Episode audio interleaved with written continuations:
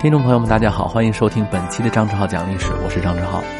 这个开场白啊，在二零二一年我一共说了一百七十三次，今天是我们二零二一年最后一期节目了。我们第一次啊，来一个年终总结。我也没有想到啊，今年真的是做了这么多期节目。我梳理了一下啊。在这一百七十三期节目当中啊，中国历史我们讲了七十八期，世界史我们讲了三十二期，这加起来也就是一百多期啊，这没有到一百期呢。没错啊，我们还有有关于电影、电视剧的品评，做了二十六期，文学作品的品评做了二十一期。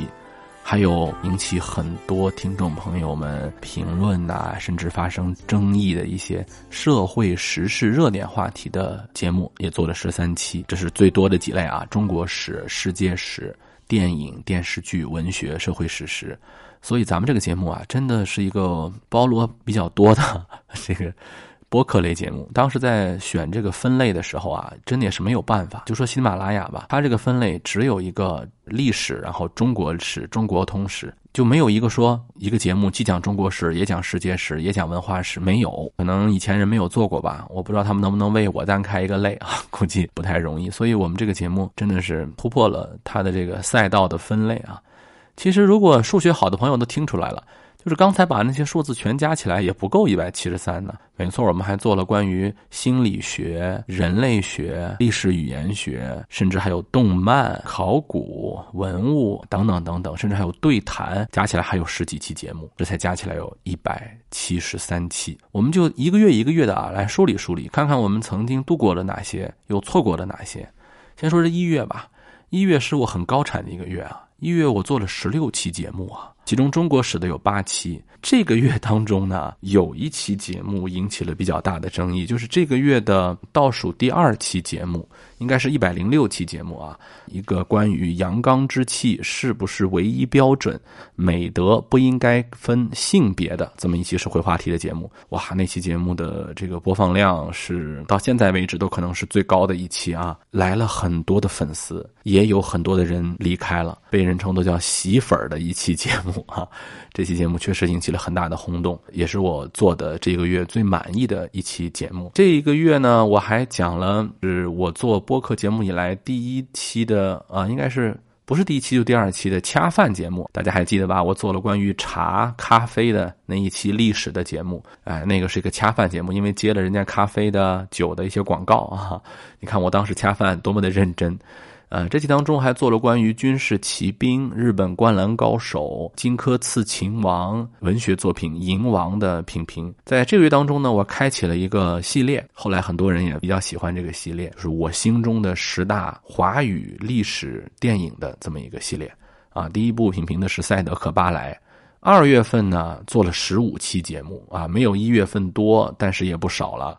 我算了一下啊，我平均每个月大概就是十五期左右。最少也得有三期左右的收费节目，所以我们的收费节目已经很多了啊！新米团的那个费用其实早就已经不能 cover 付费节目的钱了，所以大家现在加盟新米团是特别的划算，他能听到特别特别多的付费节目，也算做个小广告啊。二月的十五期当中呢比较杂，中国史我只做了四期。啊，里面做了关于东汉、隋唐的，关于这个清朝的，比较受到感动的一期是当年我做了一个，哎，不是当年，就当时我做了一期献给插队的叔叔阿姨们的一期节目，就是讲知青啊，知青的青年岁月的那期节目当中，我知道了我有很多上了年纪的听众啊，对我一直都很支持。十分感动啊！那期节目有一个付费节目，点击量超高，真的是感谢大家啊！中国人来自哪里？古印欧人后代有哪些？吧，从这期节目开始啊，坚定了我做那个古人类学啊、遗传啊一些非文化历史的部分。这期讲了四期的电影啊，讲到了过年，讲到了唐人街探案啊，讲到了高山下的花环，那个是当时的一个就是对越自卫反击战的题材的影片。也是收获了很多叔叔阿姨们的肯定啊，谢谢大家。所以二月的关键词就是我为叔叔阿姨们做节目，还讲了活着，对吧？三月份呢，又是我一个高产的一期，我做了十六期节目，比较多的是品评了一些文艺作品。我的那个帝王专题也继续发展下去，做了刘邦，讲了蒙古帝国。在文学作品当中呢，我讲了《帝国游戏》《三个火枪手》，就是很受争议的啊。那个我也有的时候觉得可能太过于自我了啊。《基督山伯爵复仇记》啊，跟象牙山没关系啊。有一。期节目也是受到了一些争议吧，就是讲到了一个关于校园霸凌的一期节目，讲这个少年的你的社会话题的。还有抗日战争末期的那个二战遗孤的话题，也能看到很多朋友理性、富有思考的留言。这是我这个月当中做的比较觉得不错的节目。这一个月当中呢，我还开启了一个系列，就是讲这个城市的历史。第一期我们讲的是武汉，我觉得二零二一年应该把这个城市开篇的城市留给武汉，在此也。祝愿我们祖国的这个医务工作者啊，能够保护好自己，尽快的能战胜这个疫情。在我今天做节目的时候呢，我有很多西安的朋友，呃，也在一线医疗战线啊，跟病毒做斗争。祝他们能够平平安安、健健康康的完成任务。四月份也是做了十三期节目。这个月呢是做了很多呃奥斯卡获奖影片的分析啊，比如说《前程似锦的女孩》啊，《芝加哥七君子审判》呐，文学当中还做了关于《爱丽丝梦游仙境》《指环王》这两个奇幻系列的评评，收获了很多的新粉丝，欢迎大家入坑，以后我也会继续评评下去。然后开启了关于心理学解读梦境的啊一期节目，讲到了一些世界史的知识，比如说朝鲜高丽王朝啊，包括这个二战英国。和日本史学家对于日本如何变成了战争策源地的讨论呢？五月份也是做了十三期。五月份第一期开启这个新专题，就是过把瘾的品评。这个系列呢，我今天已经品评完了，一共是八集。呃，如果喜欢听这个系列的朋友呢，可以去搜索一个专辑，就叫张志浩品过把瘾。我把那八期节目全部放在一起了，你们可以从头听到尾，就不用在我的这个。主专辑当中找来找去了。这个五月份还开启了一个系列，是突厥的历史，尤其是突厥跟大唐的关系。这个月当中啊，有些节目讨论比较多。你比如说关于刘备的这个评论，就是从这个月开始讨论的，一直讨论到十一月份，是吧？文学作品在这个月也聊了两期，一篇是《傲慢与偏见》，一篇是《丰乳肥臀》，甚至这个月还聊了美漫，漫威里的人物跟故事。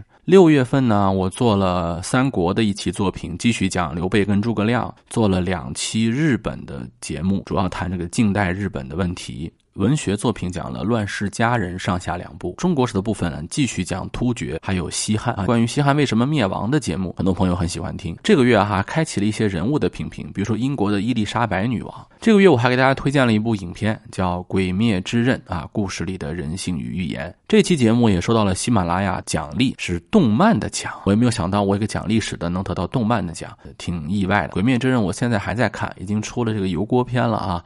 已经看到第四集了，以后有时间我们再聊一期吧。很多朋友也很喜欢听这一期，还讲了遗传学、佛学的一些话题。这个月月底还开始聊了欧洲杯，因为这个月有欧洲杯嘛啊，当时聊了欧洲杯，做了一些预测啊，有的时候做的预测特别准，有的时候特别的打脸。七月份呢，做了十四期节目，其中最满意的就是我对于《无人生还》这个作品的评评，阿加莎·克里斯蒂的，这是我第一次做配音的配乐的悬疑小说的评评，我觉得做的还行，主要用的是柯南里面的音乐。哈哈这个月呢，我们还讲了七七事变的纪念节目，谈的是日本民众对于战争认识的问题，这是一个很热点的话题啊。日本民众到底对这个侵华战争是怎么认识的？他们应该是什么认识？我特别推荐大家去听一听啊，一百八十八期纪念七七事变，谈日本民众对战争的认识问题。这个月的很多的节目是比较硬核的，比如说我们讲了法国大革命、古代宗教社会、司马迁对于巫蛊之祸的记录。电影我们讲了个大部头，讲了《教父》。中国近代史我一般讲的不多，但是有到，但是呢，这个月我们也讲了民国的袁世凯大战日本啊，民国初年的外交。八月份我做了十四期节目，继续悬疑小说的题材呢，我做了十九世纪的名著《罗斯在拧紧》，聊了雍正皇帝的不容易，还聊了一部阿富汗的影片叫《养家之人》。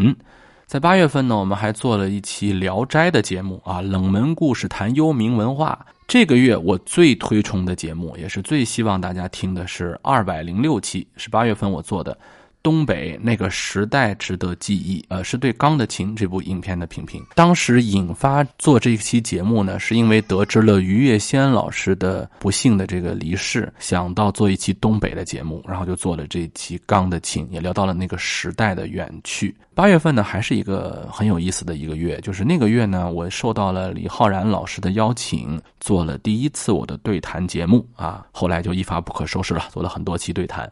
我的第一期对谈节目呢，是聊这个企业恶臭文化，哈哈，聊这个事情的。啊，这个月我们还讲了宋朝的国族意识的兴起，海昏侯墓葬的节目。因为我去央视参加了一个节目，叫《中国考古大会》，聊的就是海昏侯，所以也也算给我自己做一准备吧。九月份呢，做了十三期节目，谈了日本的败局为什么是一开始就注定的，呃，开启了一个系列呢，就是英国简史系列，讲了罗马人入侵维京啊，讲了琅琊王无情者、北海大帝，聊了一个社会话题呢，是跟社恐有关的。以后我也会经常会聊些社会话题。当时那个热点特别热啊，很多人就想让我谈一谈，说内向是不是社恐啊？在九月呢，我继续跟浩然聊了关于游戏这个问题啊，限制游戏时间这话题。当时有一个新闻嘛，要限制游戏时间啊，这个能不能真正的救回孩子？还和硬核电台他们聊了一期关于华语历史的华语历史题材电影的一个推荐。十月份呢，也是做了十三期节目。啊，你看有这个民国宋教仁案的问题，美国社会不平等的问题，小王子的话题。这期作品也是收获了很多妈妈粉丝啊，很多妈妈跟我说，他讲了很多次小王子啊，但是没有想到这里面有这么深的一个道理。其实不是道理深了，是我们的角度不同。我是从荣格的这个理论啊来分析这个小王子的。城市专题继续进行，我们谈了武汉，然后就谈了成都。这个月呢，我还聊了一个我一直想聊的作品，是《刺杀骑士团团长》，开启了一个系列，就是《权力的游戏》《冰与火之歌》系列，啊，讲了泰温的原型。十一月份就比较近了啊，我第一次邀请了电影筛子老师来聊《零零七》。然后继续谈刘备怎么个不仁义啊！继续谈这个《冰与火之歌》里面的新神跟旧神。文学作品呢，我品评了《达芬奇密码》《小红帽》和《山海经》。月底呢，沈一斐老师来做客，聊了家族史的话题和他上综艺节目的话题，尤其是他上综艺节目啊，他吐槽了很多在综艺节目里头的遭遇啊和在网上的这个被网暴的事情。呃，其实我觉得真的是教授啊不容易啊，做大众表达。确实是很不容易。我们刚刚度过的十二月，其中有一期特别受关注，就是这个儿童教育的问题。很多妈妈们聊啊，说这个儿童教育啊，现在儿童啊不知道该怎么教育。呃，我也是因为在这一年呀，陪着孩子一块长大，现在也快两岁了，所以对教育的话题呢就比较关注。因为本身也是一位教育者嘛，以后我们有时间可能会更多聊到一些儿童教育的话题。这个月呢，有一个意外，就是突然发现大家喜欢听这个后宫的故事啊！我第一次发现你们这么喜欢听这个故事啊，讲了乾隆、雍正的一些这个后宫典故，可能以后我们还会讲吧。呃，年底呢，石景谦先生去世了，我专门做了一期节目，是讲石景谦先生笔下的康熙、曹寅的间谍风云。其实我们系列专辑当中，至少有三到四期节目是来自于石景谦先生的书籍。其实我们二百多期节目下来呢，跟大家一块儿领略了很多历史大师的专著，他们的观点。在这个过程当中呢，也有一些大师离我们远去。每当遇到这样的时候呢，我都要做一期纪念节目。这些大师是我们这些历史传播者和诸位这些历史的听众能够一块儿保持深度思考的重要源泉呐。好，二零二一年已经过去，二零二二年即将到来。大家在二零二二年一定要继续支持我的节目啊，继续给我提意见、挑毛病，我们一块儿迎接新的一年。我也希望在新的一年当中，我有更多好的节目奉献给大家。我们明年再见，大家新年快乐。